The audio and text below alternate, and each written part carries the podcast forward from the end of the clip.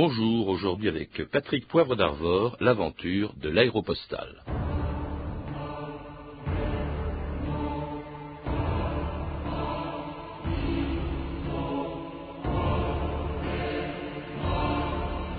L'accident pour nous, ce serait de mourir dans notre lit. Mermoz.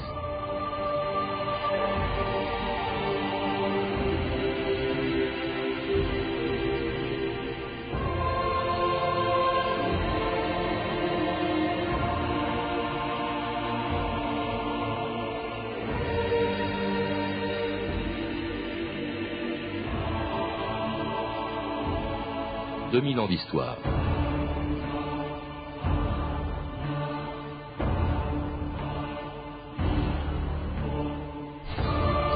Créée au début du XXe siècle, une ligne aérienne survolant le Sahara, l'Atlantique Sud et même la cordillère des Andes était une entreprise insensée. Mon idée est irréalisable, disait le fondateur de l'aéropostale. Il ne me reste donc qu'une chose à faire, la réaliser. Et quand on prend aujourd'hui un avion pour Dakar ou quand on envoie un mail à Rio, on imagine mal l'exploit de cette poignée d'hommes qui, dans les années 20, ont ouvert la ligne aérienne la plus célèbre de l'histoire de l'aviation, l'aéropostale. Ils ont fait rêver des générations de Français qui connaissaient tous par cœur les noms de Mermoz, de Saint-Exupéry, de Rennes, de Guillaumet et de tant d'autres qui sont morts tout simplement pour que le courrier arrive à l'heure. C'était en quatre mots la devise du chef d'exploitation de l'aéropostale, Didier Dora, qui a su imposer son autorité et une discipline de fer aux plus grands pilotes de l'époque dès qu'ils arrivaient dans sa compagnie. Comment vous appelez-vous? Jean Mermoz. Je suis pris Oui, à l'atelier comme mécanicien. Mais je suis sûr d'avoir très bien piloté. J'ai pas besoin d'artistes ici. J'ai besoin de conducteurs d'autobus. Allez là-bas, on vous donnera ce qu'il faut. Allez au suivant.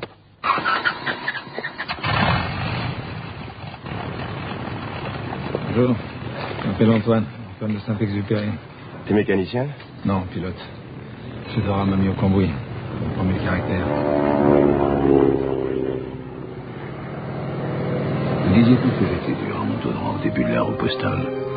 Il le fallait bien.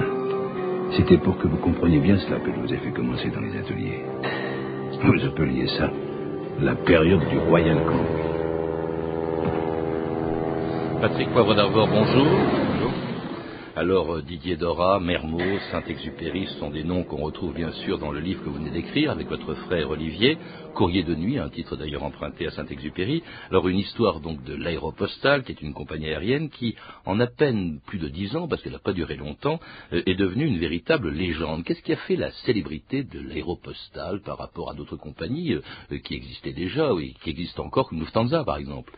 Ben, c'est d'abord, on l'a appelé très vite la ligne. C'est-à-dire qu'il n'y avait pas une deuxième ligne, c'était la ligne. Au départ, c'était presque rien. Hein. Au départ, c'était euh, Toulouse, euh, Alicante, et puis après, un petit peu plus loin, euh, pour aller vers Malaga, et puis après, on a traversé le détroit de Gibraltar, et ils ont commencé à descendre vers le Maroc, la Mauritanie, jusqu'au à Saint-Louis du Sénégal. Et là, à Saint-Louis du Sénégal, un jour, ils ont eu l'audace d'essayer de franchir l'Atlantique. Et ça, c'était évidemment quelque chose de d'absolument royal.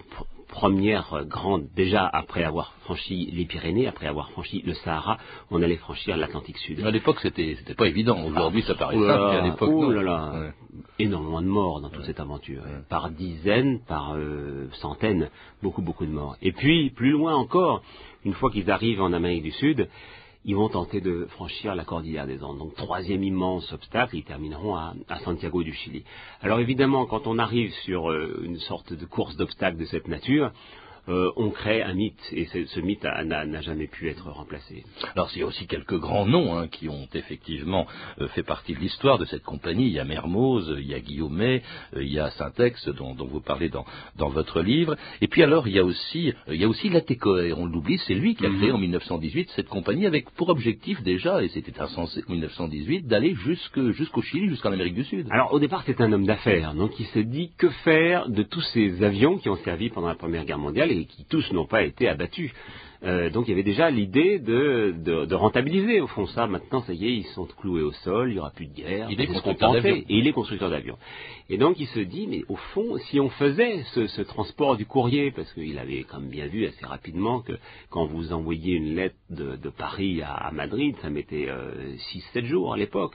Et il s'est dit, tiens, peut-être qu'on peut le faire en deux jours. Et, pourquoi pas utiliser ces avions qui ont été euh, pilotés par les as de la, Première Guerre mondiale. Et c'est comme ça qu'au fond, pour juste rentabiliser des avions, euh, il s'est dit, bah, construisons d'autres et puis euh, faisons cette ligne. Alors il y a lui, la TCOR, il y a les pilotes, et puis alors il y a le chef d'exploitation, Didier Dora, qui était d'ailleurs tellement dur avec ses pilotes que je crois qu'il le surnommait le camarade gelé. Oui, alors ça ne veut pas dire qu'il soit gay, gay, gay. Moi j'en ai beaucoup entendu parler dans mon enfance parce que Marcel Migeot, qui avait écrit un livre sur lui, le connaissait bien et me racontait euh, Dora. C'était le type même du maître d'école qui vous foutait la trouille. D'ailleurs, vous l'avez entendu dans cet extrait de film. C'est authentique, ça. Il envoyait ses pilotes ah, d'abord D'abord. Hein. Et puis surtout, il détestait les artistes, ceux qui faisaient des acrobaties, Mermoz qui croyait qu'il faisait l'ange et tout ça. L'autre, il lui disait non, non, non, non, allez tout de suite à l'atelier. Et il fallait qu'il bosse, quoi, et qu'un jour, euh, il puisse simplement aller apporter du courrier. C'est tout ce qu'on leur demandait. Alors on l'écoute justement expliquer en 1964, cinq ans avant sa mort, quel était l'objectif de sa compagnie, Didier Dora. À peu s'est établie ce que l'on a appelé la mystique du courrier. En fait, cette mystique a permis la création d'un type d'homme nouveau, d'un type d'homme que je ne connaissais pas au début de la vie, et ils sont sacrifiés, dévoués pour quelque chose. Et ce qui était considéré comme impossible, ils l'ont rendu possible. Jean Mermoz. Et je ne regrette rien. J'ai appris ainsi à connaître la vie, les hommes et ma volonté. Vraiment, je ne regrette rien. Hermose, Ézal, la vie d'aller, et vous, le bélier, Michaudou, vainqueur des hautes cordillères, bravant les océans jaloux. Votre audace si téméraire mettez le ciel même en courroux.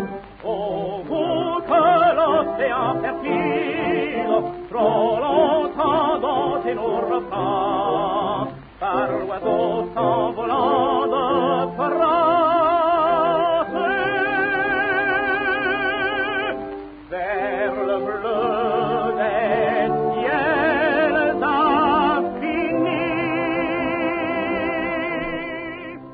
écoutez France Inter, 2000 ans d'histoire, aujourd'hui l'aéropostale.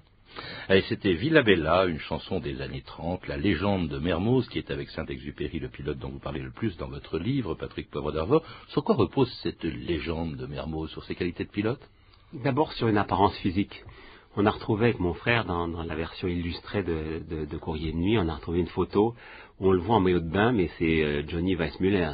C'est quelque chose. De, il, est, euh, il, a ce côté déjà archange. Ensuite, il avait une relation avec sa mère qui était très jolie, très, très douce, très belle, euh, et, qui lui a permis d'avoir, je pense, une relation avec les femmes différentes euh, des autres euh, machistes de l'époque. Et puis, c'était un exceptionnel pilote. Oui, c'était certainement le meilleur pilote de la bande. Et lui, comme Saint-Exupéry ou Guillemet, ont été fascinés par ce que Dora appelait, on l'a entendu, la mystique du courrier, la revue de texte Stéphanie Duncan. La mystique du courrier est une réalité quotidienne pour ces hommes. Antoine de Saint-Exupéry le dit lui-même en 1932. Lorsque je suis entré à l'aéropostale il y a quelques années, j'ai cru entrer dans un couvent. J'ai subi dès le premier jour un petit sermon sur le courrier, sur les sacrifices à lui consentir, sur la nécessité coûte que coûte de passer, même par tempête, sur les sanctions qui m'attendaient en cas d'échec. La mystique du courrier était née une mystique donc entretenue par leur maître, Didier Dora, il faut que le courrier passe. Ah, dans cet univers monastique, les femmes ne sont pas les bienvenues. Lorsqu'un de mes pilotes se marie, il perd la moitié de sa valeur, dit Didier Dora, surtout quand ses épouses viennent se plaindre à lui après un accident. Mon rôle m'impose d'écouter les moteurs, pas des bavardages. Et inutile de frimer hein, devant lui, lorsque Mermoz, à son arrivée, fait une démonstration de ses pirouettes, Dora déclare « La ligne n'a pas besoin d'acrobates, si vous voulez faire du cirque, allez voir ailleurs ». En Mermoz entendra la leçon, puisqu'il déclarera, quelques années plus tard « Nous ne sommes pas des héros de raids de grande envergure, nous accomplissons simplement un métier ».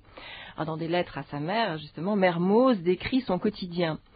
Nous ne connaissons pas de dimanche, ni de jour de fête, mais peu importe. Je pars le matin à 10h30 pour Malaga où j'arrive le soir. C'est-à-dire environ 1000 kilomètres en 7 heures de vol dans la journée. Le lendemain, je rentre et je refais le même trajet. Le troisième jour, je me repose, si possible. Et oui, si possible, et s'il n'a pas eu un accident entre-temps, en 1926 par exemple, il tombe en panne en plein désert, et donc Mermoz est fait prisonnier par des morts, des guerriers morts, mais il en réchappe. Quatre de ses compagnons n'eurent pas sa chance, Mermoz est très en colère. Il a fallu trois morts pour que la compagnie s'émeuve et nous donne du matériel neuf, dit-il. Je me suis armé d'un solide revolver pour tâcher de descendre les morts qui ont tué nos camarades. Alors, la mystique du courrier, c'est aussi pour Saint-Exupéry l'épreuve de la solitude à Cap Juby, à une station de l'aéropostale en Mauritanie. Je rentre dans mon monastère de Juby, dit-il. La mer et le sable, le plus grand dénuement, un bro, une cuvette, un mauvais lit. Pourquoi se demande-t-il parfois, quand il y a en France des prairies bien vertes et des rues dans Paris, pleines de femmes, si douces à toucher? L'épreuve est bien sûr la plus éclatante de l'aéropostale en 1930, c'est l'accident de Guillaumet perdu pendant six jours dans les Andes. Saint-Exupéry, dans son roman Terre des Hommes, fera revivre son incroyable marche dans la neige, sa rage de survivre. Ce qui sauve, c'est de faire un pas, encore un pas. C'est toujours le même pas que l'on recommence. Ce que j'ai fait, je le jure, jamais aucune bête ne l'aurait fait. Qu'est-ce qui explique, Patrick Poivre d'Arvor, que des pilotes euh, comme cela aient pu supporter des difficultés, des risques énormes, rien que pour transporter du courrier? Ça paraît invraisemblable aujourd'hui. Il faut d'abord voir qu'on est au lendemain de la Première Guerre mondiale, donc euh, il y avait une sorte de démobilisation des esprits, euh, des cœurs, je dirais presque aussi des, des, énergies, et que là, on, on, tombe sur un projet de camaraderie d'abord, puisqu'ils sont, ils sont tous des camarades, vraiment, vraiment des vrais copains. Et ensuite, un, un, projet quand même avec, euh, on, on, dirait aujourd'hui humanitaire, mais c'est un, un, projet simplement de, de désir euh, d'ailleurs. De bon, bien sûr qu'on a du courrier et que c'est le but, c'est de transporter ces sacs d'un endroit à un autre, de relier le monde d'une certaine façon, mais surtout il y a de l'aventure. Et il n'y avait plus d'aventure à l'époque. La France était un peu démobilisée et d'une certaine façon, il retrouvait de l'aventure grâce à ça. Ah, une aventure risquée, hein, beaucoup de morts, beaucoup d'accidents, la capture aussi par les morts, on l'a entendu dans le Sahara, mais aussi l'ennui qu'éprouvait Saint-Exupéry lorsqu'en 1928, Saint-Exupéry, qu'on surnommait Tonio, a été nommé donc chef d'escale de l'aéropostale à Cap-Juby, un coin perdu sur la côte occidentale de l'Afrique. Dis-moi, Tonio, c'est pas trop dur ici pour toi? La ligne des seigneurs m'a dit d'or m'affectant à Cap-Juby. Écrit? Ouais. Je peux pas aller. Pour Gallimard. C'est ça? Mmh. Courrier Sud. Ça sentait oui. Et les morts Nerveux. On voit le mal venir du ciel. Ils ont eu garde, pérable. On a payé pour Mermoz. Ils savent qu'un pilote, ça vaut cher. Courrier aussi. Alors, euh, au lieu de le piller, nous le revendons. Pas tomber, Henri. Faut pas se faire tirer dessus.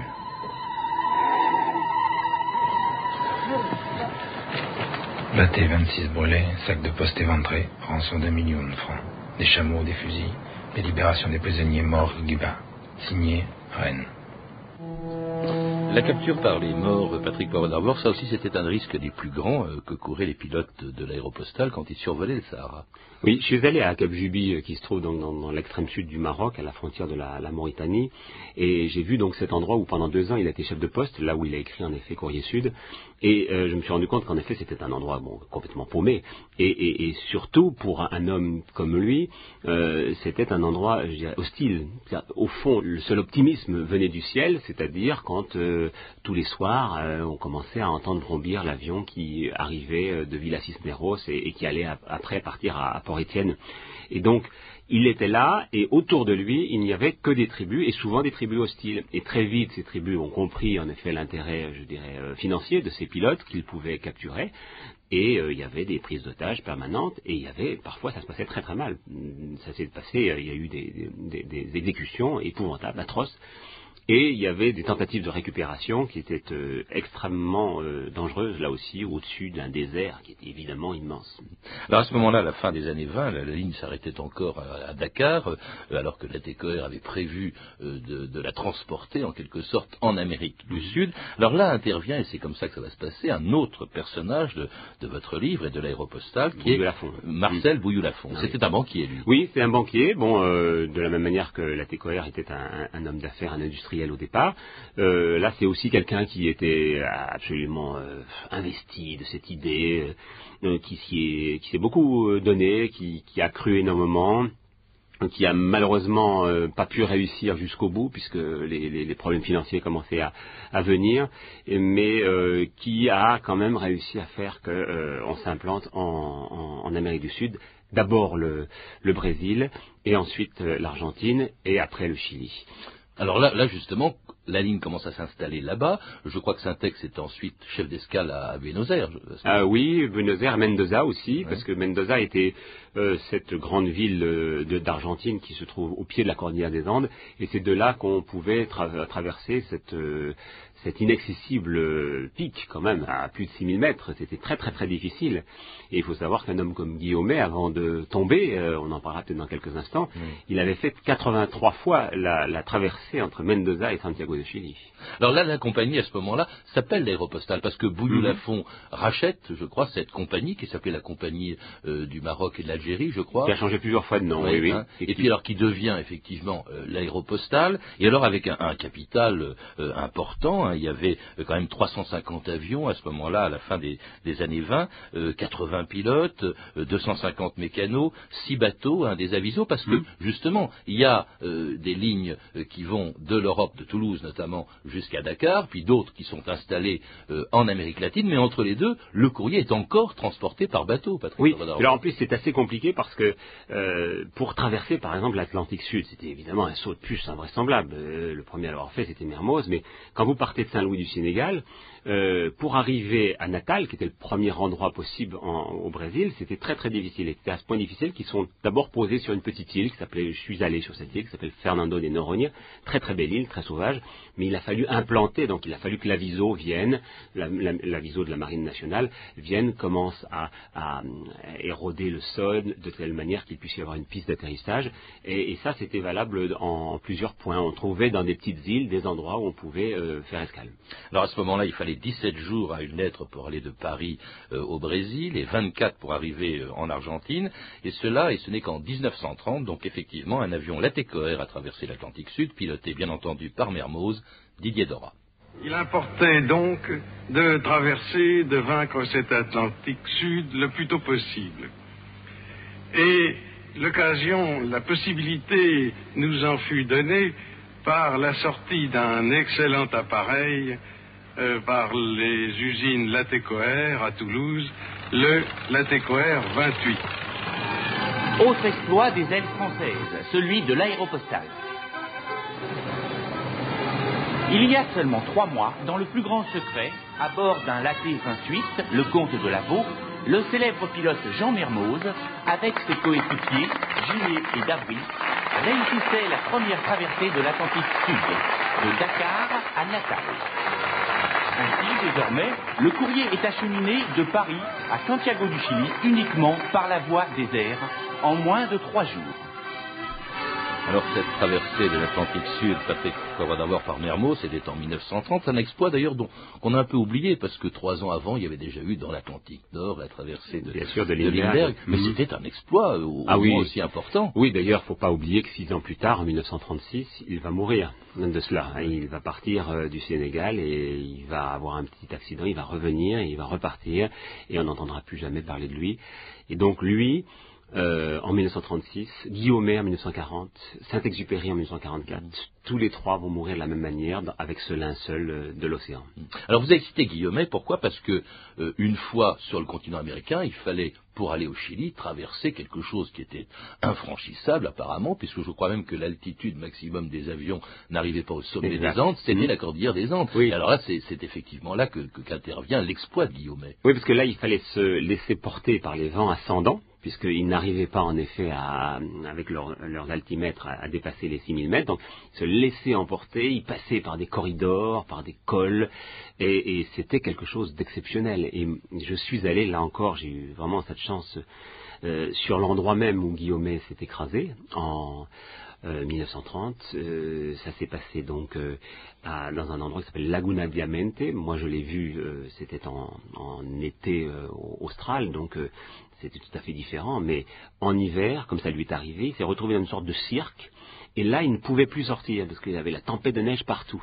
Et donc, au bout d'une heure, à, à force de faire des, des- des boucles et des ronds, il a fini par essayer de se poser. Et c'est là qu'il a euh, endommagé son avion et qu'il a essayé de regagner un endroit habité, puisque il a entendu des avions, mais les avions ne l'ont pas vu. Et dans les avions qui le survolaient, il y avait celui de Saint-Exupéry.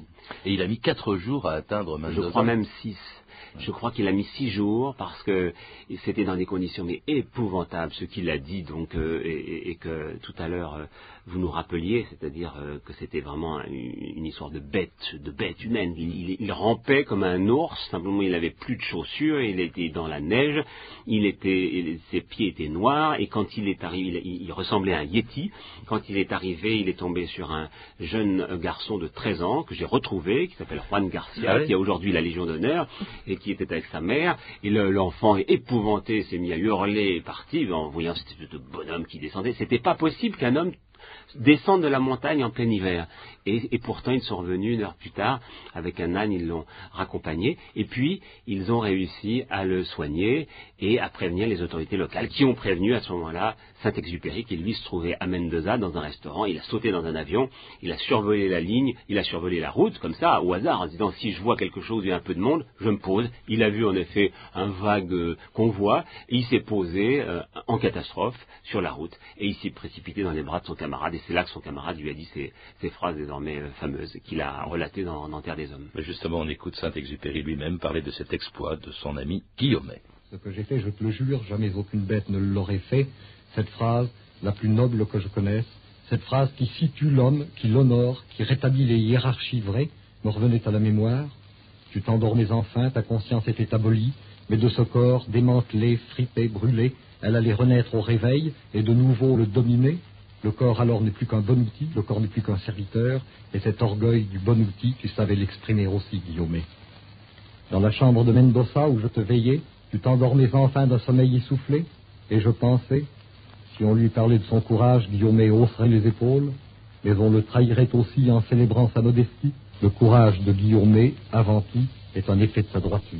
C'était Saint-Exupéry euh, parlant de Guillaumet. Saint-Exupéry, d'ailleurs, dans l'œuvre, s'est largement inspiré de son passage dans l'aéropostale. On lui a même d'ailleurs reproché, Patrick Poivre d'Arvor, à propos de Vol de Nuit, on disait qu'il était trop autobiographique. Oui, mais ça, c'est des sottises, hein, parce que regardez aujourd'hui ce qui paraît comme livre, euh, et les livres sont évidemment nourris de la biographie et, et de l'existence des êtres. Les livres de Saint-Exupéry, pour moi, ce sont des livres de philosophes. Ce que ce qu'il écrivait tout à l'heure et qu'on a entendu dans Terre des Hommes, ce qu'il écrit dans Vol de Nuit, ce qu'il dit dans Courrier Sud, ce qu'il dit dans tous ses livres, Citadelle par exemple, ce sont des très très beaux livres, euh, je dirais, universels. Voilà, des, des livres euh, d'humanité forte et puissante. Alors, Vol de Nuit euh, est publié en 1931, l'année même où l'aéropostale disparaît. hein. les liquidations judiciaires, en fait, elle est victime de la crise de 29. Oui, oui, oui. Alors c'est un peu malheureux. En même temps, c'est l'ancêtre d'Air France. Hein. Euh, Air France est né donc euh, de, la, réunion euh, de cette compagnie et de quelques autres. Et, euh, et puis voilà, c'est surtout la fin d'une époque. C'est une époque où, où les financiers un peu courageux et euh, audacieux ne peuvent pas suffire eux-mêmes. Il leur fallait d'autres types de capitaux et notamment des capitaux d'État. Alors les pilotes se dispersent, ils vont d'ailleurs tous, ceux dont vous parlez en tout cas, euh, ils vont tous mourir de- Mhm. aux commandes d'un avion, Mermoz en 1936, Guillaumet en 40, Saint-Exupéry à la fin de la guerre en 1944, un, un- des derniers témoins de cette aventure de Et on vient tout juste de retrouver son, la, localisation de son, de son appareil. Et alors donc, ils sont les témoins d'une aventure assez extraordinaire. Qu'est-ce qui fait rêver aujourd'hui? Parce que quelle est l'aéropostale d'aujourd'hui, euh, Patrick Poivre d'Arvor? Même, on a l'impression que même la conquête spatiale ne fait plus rêver. Oui, je pense comme vous. Euh, je pense qu'à un temps, euh, toute l'aventure euh, humanitaire de, de médecins, Médecins sans frontières, Médecins du monde, il y avait aussi les French Doctors, il y avait aussi justement Aviation sans frontières, tous ces gens qui tentent euh, aujourd'hui en Afrique ou dans des zones reculées d'essayer de relier les hommes aux hommes, comme on, on- le dit dans la publicité. Et ça, c'est certainement un des derniers, enfin je pense aujourd'hui, une des dernières euh, zones de conquête euh, de l'homme, dans la mesure où tout ou presque a été découvert. C'est voilà le seul problème, c'est qu'au fond, on sait tout, on sait tout parce qu'on a tout vu, parce que on revient de, mille destinations, et qu'aujourd'hui, quand vous parlez du, Brésil et qu'on vous raconte qu'il fallait euh, deux semaines ou trois semaines pour qu'une lettre arrive, dans la mesure où on sait qu'un mail met un nanoseconde euh, pour arriver, une nanoseconde, bah on se dit que voilà, bon, c'est sûr qu'aujourd'hui on ne peut pas avoir ce type d'émotion, mais merci à eux, c'est formidable ce qu'ils ont fait. Ce sont des héros euh, qui étaient des gens dénués de tout intérêt financier et qui arrivaient de tous les, les mondes. Il y avait euh, le prolo, il y avait l'aristo, il y avait, il y avait de tout le monde. Et puis, euh, il y avait une aventure euh, humaine magnifique, et puis le goût des couleurs de la France aussi, ça comptait beaucoup. Une aventure que l'on retrouve dans votre livre, écrit à votre, votre frère Olivier, Patrick Poivre d'Arvor, Courrier de nuit, la légende de Mermoz et de Saint-Exupéry, qui vient de paraître aux éditions Mingès, ainsi que Courrier de nuit, Guillaumet, Mermoz, Saint-Exupéry, le roman de l'aéropostale, un beau livre publié aux éditions Place des Victoires. Vous avez pu entendre un extrait de Saint-Exupéry, La dernière mission, un film de Robert Henrico, dont le scénario et les dialogues sont signés Marcel Julien, et avec Bernard Giraudot dans le rôle de Saint-Exupéry. Ce film est édité par France Télévisions. Nous avons également diffusé un extrait du disque Les Voix de l'aviation française, édité par l'Institut des archives sonores. Vous pouvez retrouver ces renseignements et d'autres titres de livres en contactant le service des relations avec les auditeurs au 0892 68 10 33, 34 centimes la minute ou en consultant le site de notre émission sur franceinter.com. C'était 2000 ans d'histoire, la technique Henri Berec, documentation et archivina Virginie Bloch-Léné, Claire Tesser et Manuela Sherman, revue de texte Stéphanie Duncan, une réalisation de Anne Kobilac. Une émission de Patrice Gélinet.